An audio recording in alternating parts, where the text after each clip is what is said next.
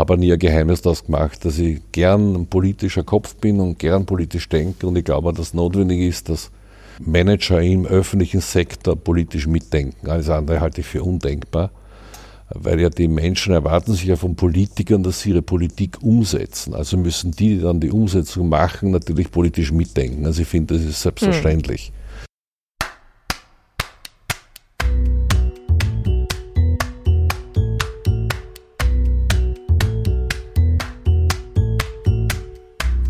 Willkommen beim Sozialpod, der Podcast, in dem sich alles um soziale Themen in Österreich dreht. Heute zu Gast ist Peter Hacker, der amtsführende Stadtrat für Soziales, Gesundheit und Sport in Wien. Mit negativem Test, gutem Sicherheitsabstand und desinfiziertem Podcast-Equipment haben wir es uns im Rathaus in seinem großen, hellen Büro gemütlich gemacht. Vor allem in Pandemiezeiten hat er mit seinem Team alle Hände voll zu tun. Umso mehr freut es mich, dass er sich extra für den Sozialpod eine gute Stunde Zeit genommen hat. Heute soll es aber nicht um seine Meinung zur aktuellen Corona-Lage gehen, sondern vielmehr um seine Person. Wer ist Peter Hacker? Wie ist er aufgewachsen und wer hat ihn geprägt? Wie ist er hier im Rathaus gelandet? Warum ist er überhaupt hier gelandet? Und wie ist seine persönliche Beziehung zum Bürgermeister? Wie unterscheidet sich die Aufgabe als Sozialmanager beim Fonds Sozialen Wien von den Aufgaben als Sozialpolitiker? Und was mag er lieber? Warum hat er praktisch sein bisheriges Leben hauptsächlich sozialen Angelegenheiten gewidmet? Und warum liegen ihm sozialpolitische Themen so am Herzen? Ja, wer steckt hinter dem Mensch Peter Hacker? Eine große Frage, die wir hier weit nicht beantworten können, aber vielleicht finden wir ein paar Putzlesteine.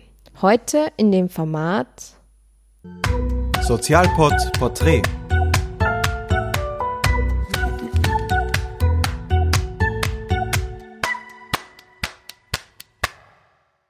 Zum Beginn vom Interview habe ich speziell für Sie einen Entweder-Oder-Katalog vorbereitet. Sie sind ja auch Stadtrat für Sport mhm. und deshalb gibt es bei sportlichen Angelegenheiten gibt's immer ein Warm-up und das ist eben der Entweder-Oder-Katalog. Einen Joker haben Sie. Ich rede schon den ganzen Tag, ich bin total aufgewärmt. das ist des Nachmittags. okay. Lieber Radio oder Fernsehen? Das ist eine Frage der Uhrzeit aber tendenziell lieber Fernsehen. Frühaufsteher oder Nachteule? Nachteule. Lieber Zug oder Auto? Äh, beides eigentlich. Ich bin ein Eisenbahnkind, ich liebe Zugfahren. Mhm. Eher Heimweh oder Fernweh? Fernweh. Lieber Sozialpolitiker oder Sozialmanager? Wahrscheinlich ziemlich 50-50, beides eigentlich. Ich glaube, dass das eine oder das andere nicht geht. Okay, dann ist das jetzt der Joker. Okay. Lieber demonstrieren oder diskutieren? Diskutieren. Eher linker oder rechter Flügel der SPÖ? Links. Eher Optimist oder Pessimist? Totaler Optimist. Und lieber musizieren oder fotografieren? Oh, das ist garstig, die Frage. garstig. Das ist garstig. Das ist wie, wow, das ist gemein, die Frage. Ah, lieber fotografieren oder musizieren. Ma. Ich schaue jetzt gerade mein Foto an, also in dem Fall gewinnt jetzt das Fotografieren. Ja, wir sitzen gerade in Ihrem Büro und ich habe zuerst vorhin gefragt, die Bilder sind tatsächlich von Ihnen. Ja, das sind alle von mir, ja. Wahnsinn. Was ist Ihr Lieblingsbild? Uh, mein Lieblingsbild ist dorthin der Feuerfisch aus, aus dem Roten Meer, den ich ungefähr auf 25 Meter Wassertiefe fotografiert habe und ich finde, das ist ein besonders geiles Schwarz-Weiß-Foto geworden. Und dieses kleine Segelschiff, dieses kleine Weiße, das war so ein seltener Moment am Neusiedler See hm. wo eine riesige Nebelwand daherkommen ist und vor der Nebelwand dieses Segelboot völlig abgestunken ist, weil natürlich kein Wind mehr da war. Und das ist ein, finde ich, sehr magisches Bild. Ja, Wahnsinn, im Burgenland ist Ja, das ist in, in, in, in Weiden habe ich das aufgenommen, ja. Jo, wir starten direkt am Anfang bei ihrer Geburt. Sie sind am 29. Juni 1963 in Wien am Alsergrund im 9. Wiener Gemeindebezirk geboren, in beengten Verhältnissen aufgewachsen. Der Vater, haben wir schon gehört, ist Verschieber bei der Eisenbahn, habe ich damals, ja. damals. Und die Mutter ähm, Sekretärin. Ihre Kindheit und auch ihre Schulzeit haben sie in Wien verbracht. Mhm. Nach der Schule hatten sie keine Lust auf ein Studium. In einem Interview haben sie sogar gesagt, das Akademische ist nicht mein Milieu. Würden Sie das heute genauso machen? Würden Sie heute irgendwas studieren oder würden Sie es wieder so machen? Ich befürchte fast für die jungen Leute von heute, dass es schwieriger ist, als wie es damals war. Es war damals noch nicht üblich, auf die Uni zu gehen. Ähm, heute ist so eine akademische Ausbildung allgemein zugänglicher geworden und mehr Selbstverständnis gekriegt, eine akademische Ausbildung zu machen. Befürchte fast, dass es ein bisschen schwieriger ist, als wie noch zu der Zeit, wo ich aufgewachsen bin. Aber ich würde es, glaube ich, trotzdem noch so machen. Ich wollte damals einfach unbedingt Musik machen und das war das Aller, Aller, Aller Wichtigste bei meinem mhm. Leben. Ja, das, man erfahrt gar nicht so viel über ihr Leben, aber dass sie eben gleich einen Job finden wollten für ihre Musik, das habe ich gefunden. Sie, waren, mhm. sie wollten eigentlich ursprünglich von der Musik leben genau, und ja. als Keyboarder mit der Band Chorus Sound Studio. Genau, vielleicht können Sie dazu nur was erwähnen. Was war das für Musikrichtung? Ähm, was die Band hat in Wirklichkeit illegal kassen. Ähm, und es war halt so klassische Musik, wie es halt in den 80er Jahren gerannt ist. Wir, haben, wir waren Fans von Tradivaval und wir waren Fans von Ideal und wir waren Fans von der neuen deutschen Welle und wir haben Hansi Lang vergöttert. Aber wir sind auch auf Deep Purple und Pink Floyd gestanden und irgendwie so ein Groß von all diesen Dingen haben wir halt reingetrauscht in unseren Proberaum. Und waren einfach ganz sicher, dass es nicht eine Frage des Ob oder wie es ist, sondern eine Frage von wie schnell sind wir weltweit berühmte Popstars. Das war völlig klar. ähm, Nachhinein betrachtet war es halt äh, ganz viel jugendliche Energie, ganz viel jugendliche Kraft und jeder hat in der Zwischenzeit ein bisschen was anderes gemacht, bis auf einen. Unseren damaligen Gitarristen, der hat eben das Chorus Sound Studio aufgebaut. Ich habe mhm. da viele Jahre auch gearbeitet, okay. also mitgearbeitet gearbeitet habe bei der Stadt, aber mitgearbeitet, viele Jahre im Studio gearbeitet, Tontechnik gemacht. Wir haben das, eigentlich das erste voll digitale Tonstudio in Wien gehabt, wo von der Aufnahme bis zum Masterband alles nur mit in der digitalen Ebene abgelaufen ist und haben ganz gute Sachen gemacht, aber es war nie genug, um wirklich davon leben zu können. Muss man also rückblickend betrachtet waren wir einfach zu schlecht, um davon zu leben. Ähm, aber erst im im Alter kommt die Weisheit, um das sich selbst zuzugestehen. Oder die Welt war einfach noch nicht bereit war für nicht reif für uns, ja. genau. Ja. Nein, wir waren zu schlecht, das kann man ruhig sagen. Spielen Sie heute auch noch Keyboard? Ja, zu Weihnachten, Stille Nacht. Das geht ja aus. Ich habe, nein, die Wahrheit ist, ich habe die wichtigsten Keyboards, die am wichtigsten sind, und meine wichtigsten Synthesizer, habe ich noch. Die stehen im Keller und verrotten vor sich hin und meine Kinder werden das dann irgendwann mal entsorgen, wenn ich das Zeitliche gesegnet habe, aber ich kann mich davon nicht trennen, das geht emotional nicht. Und mein Keyboard, mein, mein Piano steht im Wohnzimmer und wird regelmäßig abgestaubt. Und hin wird aber so ein Anfall, da sitze ich ein paar Stunden und spüre einfach vor mir hin. Ich befürchte furchtbar schlecht. Meine Frau sagt, das klingt super gut, aber ich glaube, es ist schlecht, aber wurscht. Ähm, und genau, das ist halt so im, wenn man dann alt wird, dann gibt es solche Reminiszenzen. Wird sie auch alle noch erleben. Mm, sie waren äh, in Ihrer Jugendzeit ähm, sozialaktivistisch unterwegs, äh, in Friedensbewegung in der Hainburger Au-Besetzung, in der Besetzung des Kulturzentrums WUK. Ich möchte mir da mit fremden Federn schmücken. Ich war dabei, aber ich war kein Aktionist jetzt im Sinne von, ich habe da irgendwie mitorganisiert. So, Aber Sie waren sehr wohl Es hat meine Zeit geprägt, genau. Mhm. Ich bin im 9. Bezirk aufgewachsen, das WUK war ums Eck, das war unser, unser, unser Freiraum. Aber ich war nie einer von denen, die dort wirklich die Aktionen gemacht haben. Da möchte ich mhm, mit dieser Mehr, nein, mit der Mehr möchte ich aufräumen, sondern ich habe das in einem Interview irgendwann mal gesagt, weil es einfach äh, meine Jugendzeit geprägt hat. Ja. Also es hat geprägt, dass wir in der Heimburger auch gestanden sind. Es hat geprägt, auf Friedensdemos zu sein. Ich habe auch gespielt, aber auch Friedensdemos. Es hat geprägt, diese Besetzung des WUK, da plötzlich in diesem engen, damals noch sehr schmuddeligen innerurbanen Raum plötzlich einen Freiraum zu kriegen, wo wir einfach machen haben können, was wir wollen. Aber ich war nie einer von denen, die das betrieben haben. Da gibt es ganz andere, die es Gott sei Dank sozusagen auch die wirklichen Aktivisten waren, sondern ich war dabei und es hat mich sehr geprägt. Mhm. Und das wollte ich in dem Interview damals ausdrücken. Ja. Waren Sie damals schon bei einer Partei dabei, bei irgendeiner gewissen Jugendbewegung? Ähm, Ja, ich habe hab hineingeschnuppert schon in, in, jungen Jahren bei den Roten Falken. Ähm, meine Eltern waren beide Parteimitglieder in der Sozialdemokratie aus, aus Jugendzeit noch, aus ihrer Jugendzeit. Ähm, und habe reingeschnuppert, habe aber damit nichts angefangen. Das war noch sehr Blauhemden-Abteilung und das war überhaupt nicht meins. Ähm, also ich war dann nur extrem kurz und war dann sehr aktiv in unserer Pfarre, in der, in der Lichtenthaler Pfarre in der Jungschau. Das war eine Zeit, wo die Kirche extrem nach links abgeglitten ist. Eine sehr linke Jugendbewegung entstanden ist in der Kirche und das hat uns sehr, sehr viel Freiraum gegeben und sehr viel Spaß gemacht. Mhm. Wie sind Sie dann zur SPÖ gekommen? Wissen Sie das nur mit welchem Alter? Ähm, ich glaube, ich bin mit 17 oder 18 der Partei beigetreten, wenn ich mich richtig erinnere. Ich glaube, mhm. mit 18, wenn ich mich richtig erinnere. Mhm. Und politisiert hat sie dann schon auch unter anderem eben diese Jugendbewegungen, aber schon auch ihre Eltern, die damals auch schon.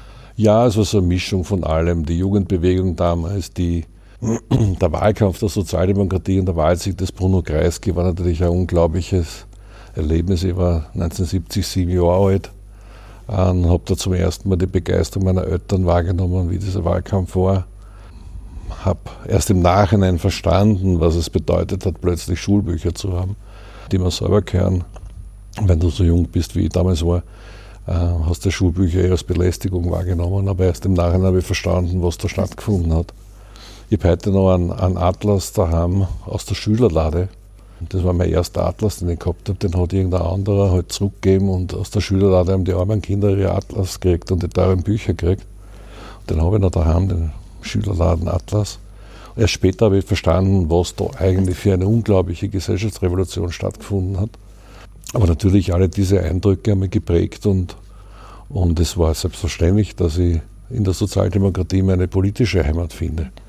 Auch dort die Jugendbewegung, in der ich drinnen war, das hat nichts mehr zu tun mit der heute sehr konservativ geprägten katholischen Kirche, wo es ja verschiedene Strömungen gegeben hat in den letzten Jahrzehnten und hat auch was wahrscheinlich mit Päpsten zu tun und ähnlichem. Und wir haben damals ein, zwei sehr linke Pfarrer gehabt, die einfach da eine ganz spannende Jugendbewegung einfach zulassen haben. Und wir haben viel Spaß gehabt, viel Party gehabt, haben sehr viel, heute wieder mal so linke Diskussionen geführt auch im Zuge dieser Friedensbewegung, dieser Nachhang auch war wahrscheinlich der 68er Bewegung, war so ein Nachzieher irgendwie. Ähm, ja, das hat mir einfach geprägt. Ja. Hm. Nach der Matura und dem Zivildienst sind Sie dann ganz schnell in den ähm, Dienst der Stadt Wien ähm, gekommen. Mhm. Sie haben begonnen als Mitarbeiter in der Wohnungskommission dann habe ich gelesen, da haben sie sich dann schnell gelangweilt. Sie waren schon kurz vor der Stimmt, Kündigung.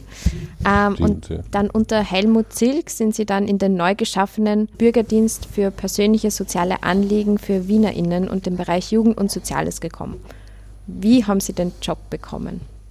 Ähm, schau, ich habe einen Job gesucht, wo ich mir meine Musik finanzieren konnte. Ja? Einfach mein Leben unabhängig leben konnte. Ich wollte nie von meinen Eltern abhängig sein. Das hat mich nicht interessiert, sondern ich wollte einfach unabhängig sein und frei sein. Und da war natürlich klar, ich muss arbeiten gehen, damit ich gleichzeitig die Musik mir auch leisten kann. Meine Keyboards waren immer sehr teuer, also da brauchst du schon ganz schön viel Geld in Wirklichkeit. Und die Stadt Wien hat damals Mitarbeiter gesucht, kein Mensch ist in den öffentlichen Dienst gegangen. Es war nicht schwer, einen Job zu kriegen bei der Stadt mhm. damals. Und das war schon ganz interessant, weil ich bin in die Wohnhäuserverwaltung gekommen, das ist eine riesengroße Abteilung. Heute ist das Wiener Wohnen war im Referat für den 12. Bezirk und anschließend für Simmering. Und da kriegst du natürlich zum ersten Mal mit äh, ganz andere Lebensrealitäten von, von Menschen in der Stadt, als wie aus der Ecke der Stadt, wo ich herkomme, im 9. Bezirk. Und das war schon mal sehr prägend, äh, plötzlich verantwortlich zu sein für Wohnbauten, wo tausend Leute drinnen wohnen und davon haben zwei Drittel einen Mietzinsrückstand. Also das ist schon etwas, wo du als junger Mensch dann erstaunt blickst auf das echte Leben von echten Leuten in der Stadt. Ähm, ganz andere Lebensrealität. Ganz andere ja. Lebensrealität. Also da kriegst du ein Gefühl dafür, was hast Nicht nur so wenig Geld zu haben, wie wir gehabt haben, dass da die Eltern streiten, ob es am Wochenende eine Schinkenwurst geben kann oder nicht, sondern wo du da erlebst, was passiert, wenn die Leute sich wirklich keine Heizung mehr leisten können und mhm. das einfach im Winter kalt ist. Und von dort bin ich in die Wohnungskommission gekommen. das ist an sich eine spannende Institution, weil viele Fragen der Vergabe von Wohnungen, Beschwerden in den Gemeindebauten dort nochmal reviewed werden. Also es ist an sich eine gescheite Einrichtung. Aber ich war damals, glaube ich, 22 oder so, schätze ich. 21, 22. Und haben mich relativ, relativ rasch fadisiert, ehrlich gesagt. Und Goschert, wie war, bin ich dann in die Zentrale der Stadt gegangen und habe gesagt, ich will jetzt endlich einen ordentlichen Job oder ich kündige wieder, weil es fadisiert mich. Es war einfach wirklich frech in Wirklichkeit. Und ich habe aber dort so viel Erstaunen verursacht und hatte einfach das Glück, dass im Bürgermeisterbüro gerade jemand gesucht worden ist. Und dann hat der gesagt, naja, dann stellen Sie ihn halt vor, schauen wir mal, was passiert. Und der Chef des Büros des Bürgermeisters war ein ein großartiger Mann in Wirklichkeit, der dann später zu einem wirklich väterlichen, fast väterlichen Freund und Unterstützer geworden ist. Der fand diesen Goscherten Rotzburm, glaube ich, irrsinnig interessant und hat gesagt, na, dann probieren wir es halt einmal, schauen wir, was das wird. Und so bin ich halt beim Bürgermeister Zilt gelandet im Büro, der so auch ganz brummelig das witzig gefunden hat, so einen Rotzburm im Büro zu haben, der ähm, sich aber um die sozialen Sachen gekümmert hat. Das hat mich immer interessiert und, und haben mir da immer eine gehauen, irgendwie so in Einzelschicksalen, die halt an den Bürgermeister angetreten sind. Und da haben wir viel helfen können und der Ziel hat das einfach mögen, dass neben seinem polternden Auftritt und seinem äh, Stadtveränderungsding es auch so eine kleine niederschwellige stille, genau, niederschwellige Ecke gegeben hat für die Leute, die es einfach nicht selber da rappeln. Und da hat er nie viel Wind drum gemacht, aber es war ihm immer ganz wichtig, dass da auch in seinem Büro jemand gibt, der sich um diese Fragen kümmert und den Leuten einfach hilft. Und so bin ich einfach so Schritt für Schritt immer tiefer in diese Fragen der Sozialpolitik gekommen. Und dann nach eineinhalb Jahren oder so, glaube ich, muss ungefähr gewesen sein, hat mir der Ziel gefragt, ob er nicht direkt in sein engstes Team kommen möchte. Und das ist natürlich dann schon sehr cool gewesen. Ja. Wie lange waren Sie dann da? In Direkt in das engste Team bin ich, glaube ich, 86 gekommen, wenn ich mich richtig erinnere. Und 92 bin ich dann Drogenkoordinator der Stadt geworden. Also da habe ich mich dann schon wirklich um sozialpolitische Fragen größerer Natur, Drogenpolitik, Drogenszene, Jugendszene, ähm, 100.000 Sachen gekümmert. Aber da war ich halt dann schon 2, 4, 6, 6 7 Jahre ganz eng im engsten Team vom Bürgermeister. Ja.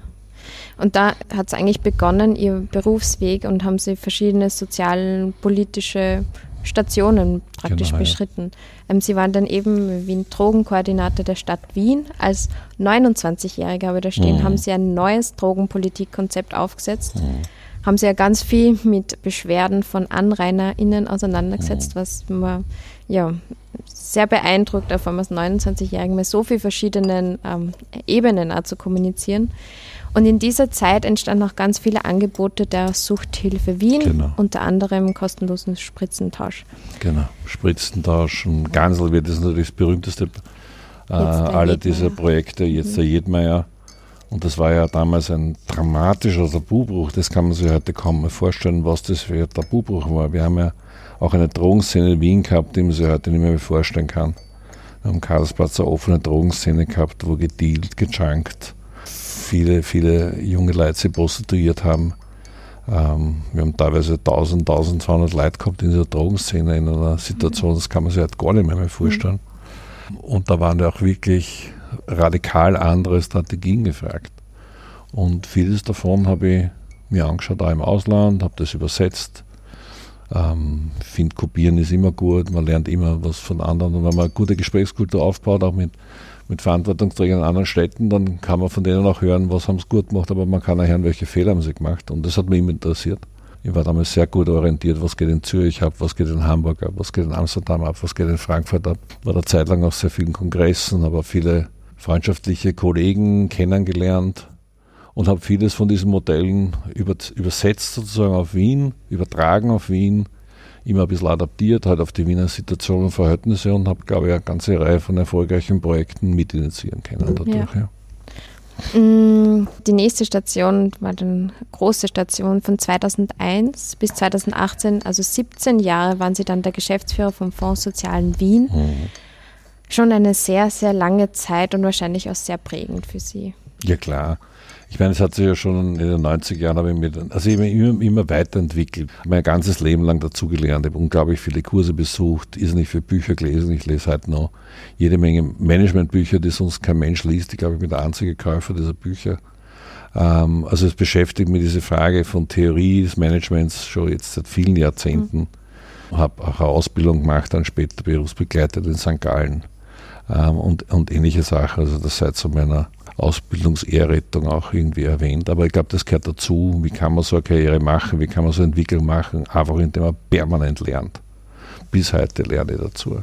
Das beste und, Studium. Ja, ich glaube, das ist, glaube ich, wenn wir schon so in mich hineinschauen wollen, dann, dann, dann gehört das, glaube ich, dazu. Mhm. Um auch zu verstehen, wie kann das eigentlich sich entwickeln, eine solche, eine solche Karriere. Und ich habe in den 90er Jahren extrem viel beschäftigt mit der Frage, die Organisation von Organisation eigentlich genau genommen, weil wir natürlich auch schon in die 80er, 90er Jahre Schwierigkeiten gehabt haben in verschiedenen Bereichen der Verwaltung in den 90er Jahren und wir uns beschäftigt haben mit der Frage der Weiterentwicklung auch unserer Verwaltung im Lichte des Beitritts zur Europäischen Union.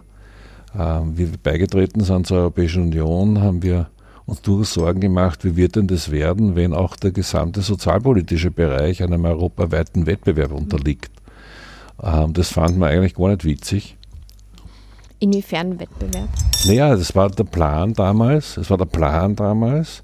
Gab sogar schon ein Weißbuch der Kommission, dass alle sozialen Dienstleistungen sowie echte marktwirtschaftliche Leistungen von der öffentlichen Hand ausgeschrieben werden müssen. Und ich habe damals gesagt, das kann ich mir überhaupt nicht vorstellen, weil das heißt, dass wir nicht sicher das Rote Kreuz, die Arbeiter-Samariter, die Caritas, die Volkshilfe, wie sie alle heißen, die großen Organisationen, dass die weiter ihren, ihre Tätigkeit machen können und wir finanzieren sie. Wenn du ausschreiben musst, europaweit soziale Dienstleistungen hast, du so schreibst aus, keine Ahnung, ich sage jetzt eine Hausnummer, 5000, den Betrieb von 5000 obdachlosen Plätzen in der Qualität 1, 2, 3, machst dann Wettbewerb und das sich vielleicht, wenn du Pech hast, keine Ahnung, das spanische Rote Kreuz und sagt, ah, das machen wir. Und das fand man eigentlich gar nicht gut, weil ja die Sozialeinrichtungen ja nicht nur Dienstleister sind, sondern die sind natürlich auch ein unglaubliches Stück von regionaler Identität. Da gibt es so viele Freiwillige, die ja nicht zufälligerweise sich die Caritas, das Rote Kreuz, die Volkshilfe aussuchen, wo sie einfach freiwillig tätig sind. Und ich habe immer gesagt, das kann nicht einfach der freie Wettbewerb sein, wenn es ein solcher Teil einer regionalen Identität ausmacht. Also brauchen wir eine andere Strategie. Und die Kommission hat das damals sehr trocken einmal in ein Weißbuch gepackt und gesagt, nein, das muss alles dem freien Wettbewerb unterliegen. Und damit habe ich mich intensiv beschäftigt. Mhm. Erst einmal mit den Konsequenzen, was kann das bedeuten, was heißt es für die Soziallandschaft unserer Stadt und unseres Landes. Und wir haben auch sehr viele Diskussionen dann zwischen den Städten Europas geführt, die das eigentlich alle ähnlich gesehen haben oder gleich gesehen haben. Und daraus ist eine richtige Bewegung geworden, schon ein bisschen unter Helmut Zilk, aber vor allem dann unter Michael Halpel, der mit dieser Geschichte, das kann nicht sein, dass die soziale Identität der Städte durch internationalen Wettbewerb unterlaufen wird und ausgehöhlt wird. Ähm, und hat es dann einen echten Widerstand der Städte Europas gegeben gegen diese Intention und diese dann auch in der Schublade verschwunden. Spannend. Und mit diesem Thema habe ich mich beschäftigt. Mhm. Wie organisiere ich also Organisation? Das hat mich immer schon beschäftigt und interessiert. Und, und, dass es trotzdem nur so nahbar ist für die Menschen, dass nicht so zentral organisiert genau, wird, sondern. Hm. Genau. Und, und daraus ist dann auch die Beschäftigung entstanden, wie können wir unser Sozialsystem trotzdem weiterentwickeln. Also du kannst sagen, du bist dagegen, dass es so ein System gibt, aber das heißt ja nicht gleichzeitig, du bist dagegen, dass es eine Weiterentwicklung gibt. Und dann stellt sich die Frage, und wohin eigentlich die Weiterentwicklung? Hm. Äh, wir haben dann gesagt, wir müssen unsere Verwaltungslogik verändern. Da ist dann der Begriff des New Public Management plötzlich modern geworden, mit dem haben wir irrsinnig beschäftigt. Mhm. Habe später sogar mal eine Diplomarbeit geschrieben über das Thema New Public Management. Also wie bringen wir betriebswirtschaftliche State-of-the-Art Know-how eigentlich in den öffentlichen Sektor rein. Und da hat es dann auch ja begonnen, die Verwaltung sich ein bisschen stärker auf zwei Säulen aufzustellen. Das eine die wirkliche Verwaltung im Sinne jetzt vom Behördenapparat und auf der anderen Seite diese öffentlichen Dienstleistungssektor stärker als Dienstleistungssektor des öffentlichen Sektors zu begreifen. Ob das später die Entwicklung waren, Wiener Stadtwerke zu haben, unsere ganzen technischen Dienststellungen, Daseinsvorsorge, Wasserkanal, ähm, öffentlicher Verkehr, Spitäler etc., wo natürlich dann schon die Frage ist, bleiben wir dort in der Logik einer reinen Verwaltung oder beginnen wir schon eine Entwicklung hin, ein Dienstleistungsunternehmen zu werden? Und einfach weil ich mich mit dem Thema immer beschäftigt habe, sind dann die Grete Lasker und der Sepp Rieder gleichzeitig an mich herangetreten, in ihren damals jeweiligen Zustellungsbereichen eine wirkliche grundlegende Strukturreform durchzuplanen für die gesamte Reform des Wiener Sozialwesens. Mhm. Und aus der Beschäftigung heraus der Strukturreform des gesamten Sozialwesens der Stadt ist dann letztendlich die Idee entstanden, den Fonds Soziales Wien zu gründen.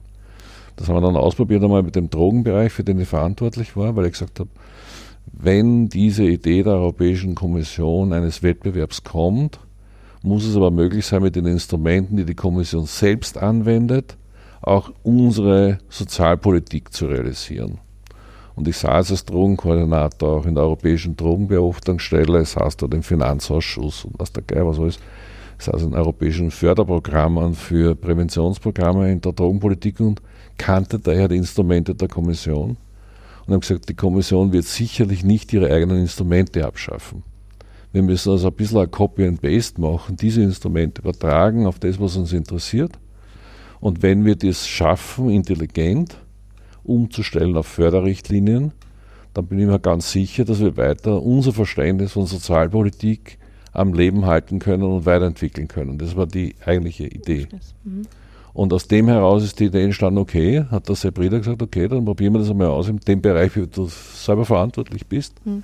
Machen wir ein Konzept für eine Fondsgründung, wo wir die Finanzierung der Drogenhilfe umstellen auf Förderrichtlinien. Und nachdem das gut funktioniert hat und allen gefallen hat, die damals verantwortlich waren, habe ich den Auftrag gekriegt, eine riesige Sozialreform durchzuführen.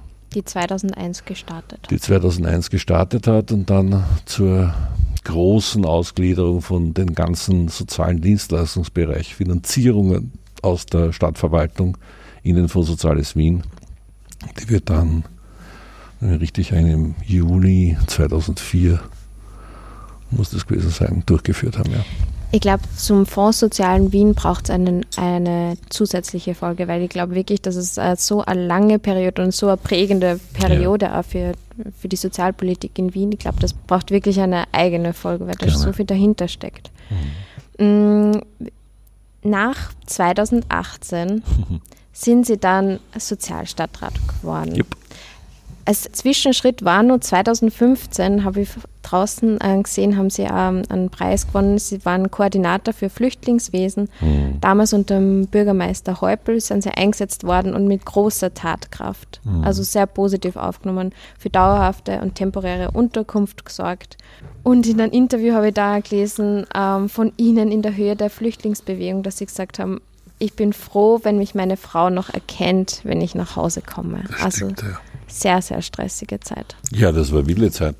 Es hat sie die Zuspitzung der Flüchtlingssituation ja eigentlich zwei Jahre lang schon abgespielt. Und ich habe, das muss man vielleicht wissen, dass im Vorfeld, wir hatten schon eine heiße Debatte über die Flüchtlingsunterbringung in den Jahren 2001, 2002, wo der Bund damals der ersten äh, Schüsselregierung viele Hilfsleistungen für die Flüchtlingseinrichtungen gekürzt und gestrichen hat und die Länder in der Flüchtlingshilfe noch keine offizielle Rolle hatten. Und 2001, 2002, vor allem dann zu Weihnachten 2002, ist es wirklich dramatisch eskaliert, wo in jeder zweiten Kirche in Österreich äh, Flüchtlinge untergebracht und unter erbärmlichen, jämmerlichen, äh, genannten Lebensbedingungen. Und da gab es dann einen klaren politischen Auftrag, wir brauchen eine Vereinbarung zwischen Bund und Ländern für die Flüchtlingshilfe. Das war die mhm. heute noch bekannte Grundversorgungsvereinbarung. Und mitten in der Strukturreform, die ich eigentlich im Sozialbereich gemacht habe, habe ich den Auftrag gekriegt, diese Grundversorgungsvereinbarung zu verhandeln für die Stadt. Also ich bin auch seit 2003 in diesem Flüchtlingsthema immer schon drinnen gewesen, weil ich diese Vereinbarung verhandelt habe zwischen den neuen Bundesländern und dem Bund. Und die Grundversorgungsvereinbarung haben wir 2003 dann abgeschlossen, ich glaube im April 2003. Das heißt, ich war schon ab 2003 auch immer irgendwo in einem Eck meines Hirns mit der Flüchtlingspolitik oder in der Flüchtlingspolitik drinnen sozusagen. und der Flüchtlingshilfe drin und der FSW hat ja auch die Grundversorgung umgesetzt in Wien bis heute. Also das ist die Vorgeschichte dazu. Ähm, wir haben dann gesehen, 2012, 2013 sind die Flüchtlingsströme eigentlich schon erkennbar größer geworden, aufgrund einfach der Kriegssituation im, im, im, im syrischen Raum. Und gab es heiße Diskussionen damals mit der damaligen Innenministerin Mikkel Leitner über die Frage, was ist jetzt unsere Strategie? Und es ist ganz witzig wahrscheinlich, das einmal nachzulesen, weil die Mikkel Leitner damals verlangt von den Bundesländern noch viel, viel mehr Flüchtlingseinrichtungen zu schaffen und zur Verfügung zu stellen. Ähm, ist dann diskutiert worden, ob 36.000 Flüchtlinge die Grenze sei soll oder noch mehr. Mhm. Und wir haben damals gesagt, ja, wir machen es eh gerne zur Verfügung stellen, aber dann muss es erzahlen.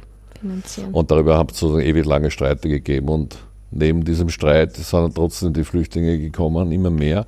Und da war irgendwie dann schon langsam klar, da gibt es eine riesengroße Bewegung, ähm, schon im Frühjahr 2015, wo ja schon im Mai riesige Flüchtlingsmengen in, in Budapest am Bahnhof aufgeschlagen sind. Also das Thema war ja schon vor der Tür, das ist ja nur ignoriert worden in Wirklichkeit, weil sich einige in Österreich eingebildet haben, man macht die Grenze zu und dann bleiben die, wo sie sind. Völlige Desillusion. Ähm, und der Michael Häupl hat gesagt, so können wir da damit nicht weiter vorgehen. Wir brauchen jemanden, der letztens auch die Stadt vorbereitet auf das, was da kommt, was auch immer kommt. Aber klar ist, dass ein derartiger Flüchtlingsstrom, wo Eltern mit ihren Kindern sind früher in Syrien auf die, den Fußmarsch gemacht haben, der wird nicht in Budapest am Bahnhof enden. Und da hat der Michael Häupl sicherlich richtige, den richtigen Weitblick gehabt, zu sagen, wir brauchen jemanden, der unsere Stadt auch vorbereitet auf diese Situation und der dann in der Lage ist, die Kompetenz zu haben, schnell zu schalten und schnelle Entscheidungen zu treffen.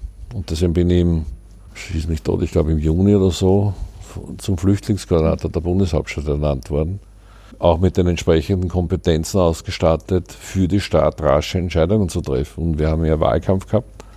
Wir haben ja im Oktober 15 Wahlen gehabt in Wien, was natürlich eine super schwierige Situation für Politiker ist, in einem Wahlkampf zu wissen, da gibt es auch so ein solches Thema, das so in der Gesellschaft so umstritten auch ist und so, so ein weites Spektrum an, an öffentlicher Meinung auch beinhaltet wie Erinnert dieses Thema. letztes Jahr. Naja, genau.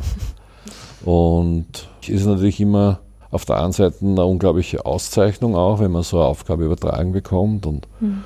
Es ist eine riesige Verantwortung. Es macht auch stolz, das will ich gar nicht leugnen. Ich meine, wenn du mal so eine Aufgabe kriegst, dann weißt du schon, da baut jemand auf dich. Ähm, aber gleichzeitig ist es natürlich eine unglaublich arge Zeit, ja. auch was dann abgeht. Ja. Und ja, ich denke, wir haben das ganz gut gemacht.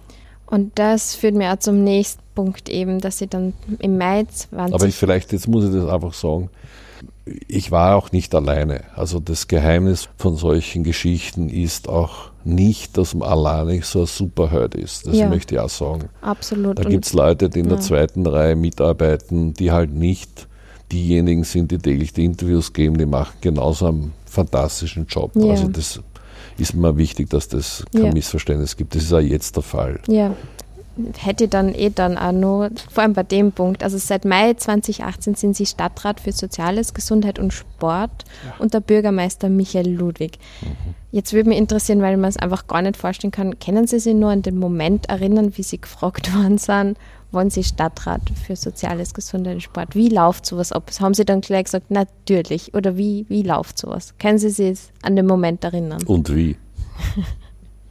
ähm, ich hatte schon, ich glaube, ab Herbst 2017, wenn ich mich richtig erinnere, einen Auftrag für ein Projekt, da war ich Geschäftsführer im FSW, hatte ich einen Auftrag von der Sonja Wessely und von Michi Ludwig, das muss länger zurück sein, das ist Frühjahr 2017 muss es gewesen sein, hatte ich einen gemeinsamen Auftrag von den beiden Stadträten, ein Projekt zu entwickeln für ein bestimmtes Thema. Und das hat einfach dazu geführt, dass ich natürlich permanent mit den beiden jeweils über das Projekt diskutieren musste, Projektvorschritt berichten müssen und natürlich auch diskutiert, wo könnte man es hinentwickeln, wo könnte man weitergehen. Und da ergeben sich automatisch dann Gespräche über das Projekt und mit der Sonne Wessel habe ich sowieso pausenlosen Kontakt gehabt, täglich, weil es war meine Stadträtin, wie Geschäftsführer war. Aber mit Michi Ludwig habe ich natürlich nicht Berührungspunkte gehabt, das im Alltagsgeschäft, weil wir in anderen Geschäftsgruppen tätig waren. Aber durch dieses Projekt äh, haben sich der Michi und ich halt oft getroffen. Und im Laufe der Zeit haben wir dann immer weniger über das Projekt geredet und mehr über allgemeine Verwaltungsfragen geredet und diskutiert. Und wie klar war, er stellt jetzt seine Regierung zusammen, hat er mich dann irgendwann mal angerufen, ob ich Zeit habe. An dem und dem Tag sage ich, ja, das ist zwar mitten in meinem Urlaub, aber ich bin an diesem Tag gerade in Wien, weil vorher Wochen tauchen und danach eine Woche mit meiner Frau unterwegs. Und gerade an den Tag bin ich in Wien, also ist kein Problem, rufe mich einfach an.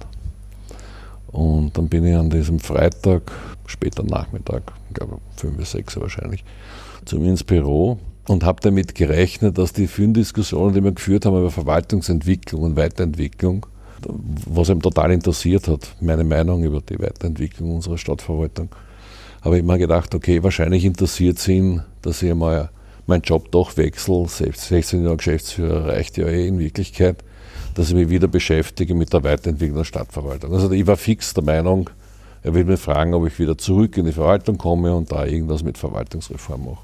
Auf das war er eingestellt. Und es ging dabei der Fall, sondern er hat mir einfach gefragt, willst du das als übernehmen? Und mir hat es ziemlich am Scheißer gehabt, ehrlich gesagt. Weil damit habe ich nicht gerechnet.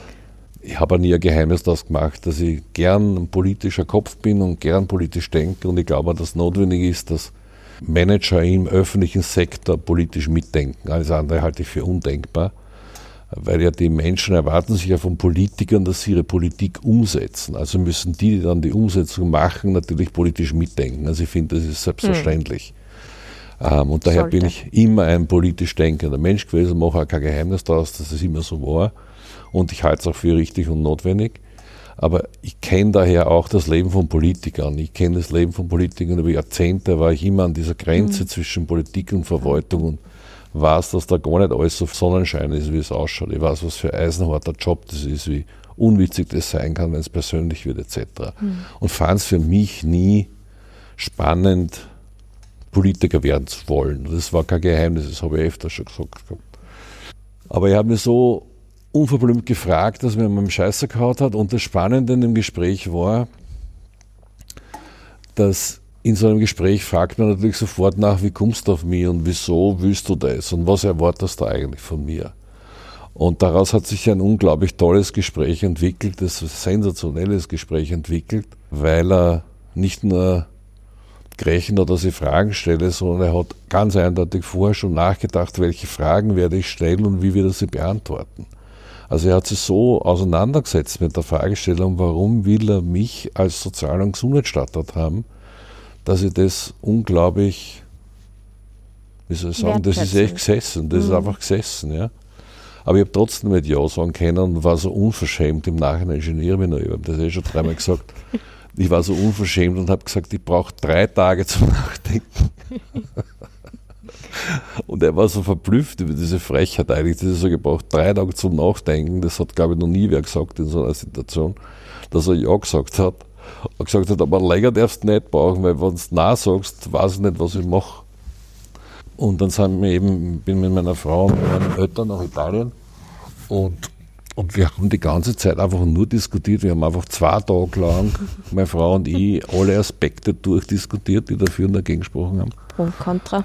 Und war zwei schlaflose Nächte in, in Triest und dann habe ich zugesagt.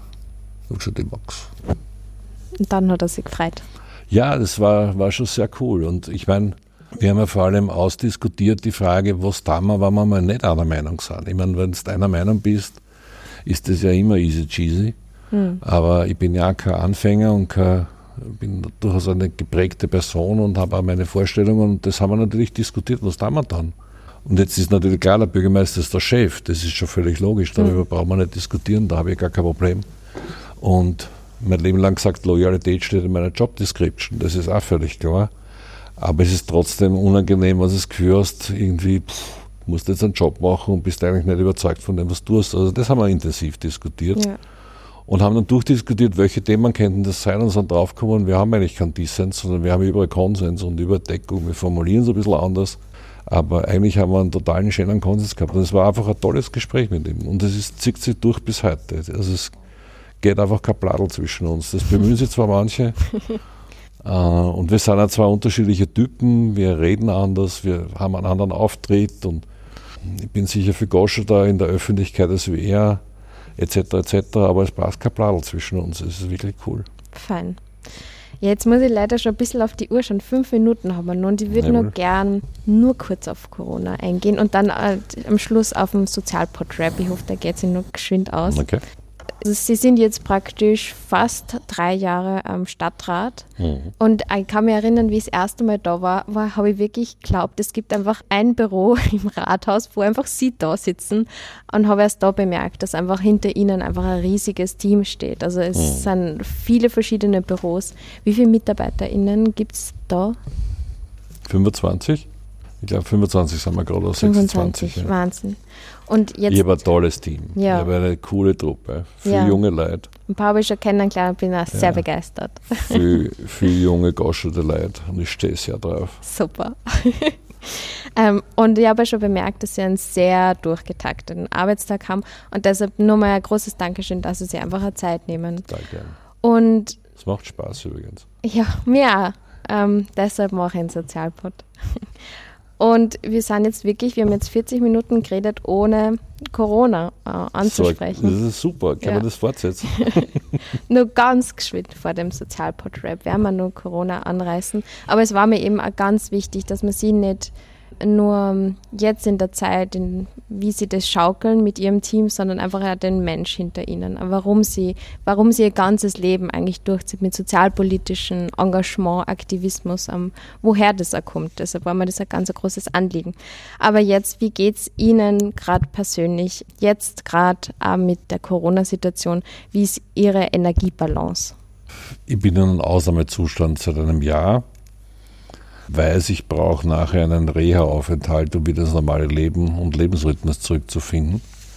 Ähm, aber ich weiß, ich brauche es nicht allein nicht, sondern ich habe ein ziemlich großes Team, das mit mir diesen Idio an sich idiotischen Arbeitsrhythmus jetzt seit über ein Jahr durchzieht. Warum sage ich an sich idiotisch? Ich meine, wir haben in der Zwischenzeit, es ist selbstverständlich am Samstag um 11 am Abend eine kleine Telefonkonferenz einzuberufen und es findet niemand was dabei, sondern da ist eh klar, dass wir das jetzt machen. Und das ist an sich idiotisch, am Samstag um 11 Uhr auf Nacht.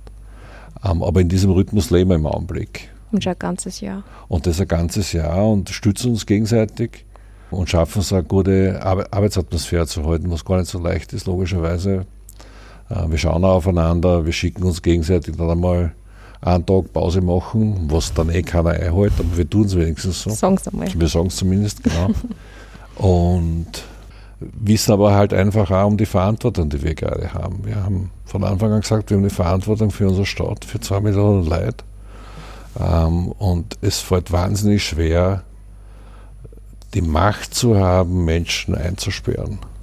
Das ist gar nicht witzig. Das klingt zwar cool, ist aber gar nicht cool und und das ist das, was wir uns immer wieder in Erinnerung rufen, dass das, was wir dürfen in der Phase eines Epidemiegesetzes, gar nicht normal ist und gar nicht in Ordnung ist eigentlich.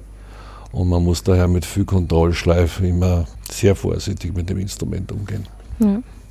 Das und einfach auch weh tut, dieses Instrument. Total. Ich meine, diese, dieser Moment, wie ich das erste Mal die Verordnung über die Pflegeheime unterschrieben habe, war wirklich beschissen. Der war wirklich nicht leiwand. Hm. Es war richtig, es war gut. Viele Leute leben heute noch, weil wir das gemacht haben, muss man auch dazu sagen. Wir wissen aus anderen Ländern, was passiert ist, dass sie ihre Pflegeheime nicht beschützt haben und die vielen Maßnahmen nicht getroffen haben, um das Gesundheitssystem zu beschützen und und und. Ähm, also ich bin bis heute überzeugt davon, dass es richtig war, aber es ist trotzdem nicht leibend zu sagen, es darf kein Besucher mehr ins Pflegeheim rein. Mhm. Das ist einfach gar kein guter Moment. Mhm. Ähm, ja, aus Zeitgründen muss ich jetzt, ich, also ich hätte noch wahnsinnig viele andere Fragen. Vielleicht kommt es zu einer weiteren Folge, es würde mich sehr freuen. Aber jetzt schwimmen wir rüber in den Sozialpod-Rap. Also nach diesem sportlichen Engagement, das wir jetzt geleistet haben, machen wir so Cool-Down mit okay. dem Sozialpod-Rap. Und sie beantworten das einfach ganz schnell, sofort das Erste, was ihnen in den Sinn kommt. Okay. Das möchte ich noch unbedingt in meinem Leben erleben. Südafrika. Nein, die Serengeti. Die Serengeti. Mhm. Ein gutes Buch, das ich gerne weiterempfehle. Die Mäusefalle. Von? Das weiß ich nicht. Das ist ein Managementbuch, liest kein Schwein außer ich, aber ich habe schon dreimal gelesen okay. und ich stehe total drauf. Das beste Kaffeehaus in Wien ist? Ähm, das Sperl. Mhm. Wenn ich einen Tag das Leben mit einem anderen Menschen tauschen könnte, dann wäre das? Ähm, Steven Spielberg. Mhm. Und zwar dann, wenn er auf 11.000 Meter unter der Meeresoberfläche fährt mit seinem U-Boot. Man noch nie gedacht. Ein Fun Fact über mich, den viele nicht wissen. Genau, es bleibt so. so gut Auto, die merke ich mir. Die, die sage ich glaube ich auch mal. Wenn es die SPÖ nicht gäbe, wäre ich in dieser Partei. Unvorstellbar. Okay, das ist Ihr Joker. Ein Joker haben Sie, das ist Ihr Joker. Nein, es ist kein Joker, das ist unvorstellbar. Okay. Gäbe es die SPÖ nicht, würde ich sie erfinden. Der lustigste Mensch im Rathaus ist? Veronika Kaubhasler. Eine positive Eigenschaft von Rudi Anschober ist? Schon auch seine Ruhe, ja. Die kann auch nervig sein, gebe ich offen und ehrlich zu, aber es ist auch eine sehr positive Eigenschaft, die ich durchaus schätze. Mhm. Eine positive Eigenschaft von Sebastian Kurz ist?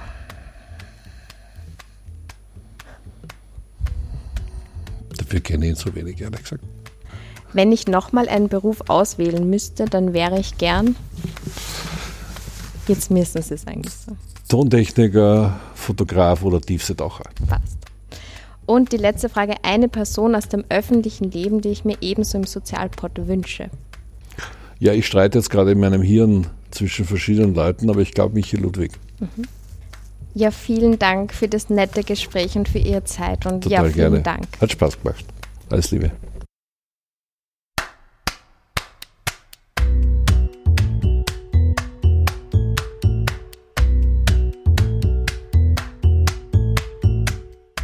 Das war die Porträtfolge mit Peter Hacker, dem aktuellen Stadtrat für Soziales, Gesundheit und Sport in Wien.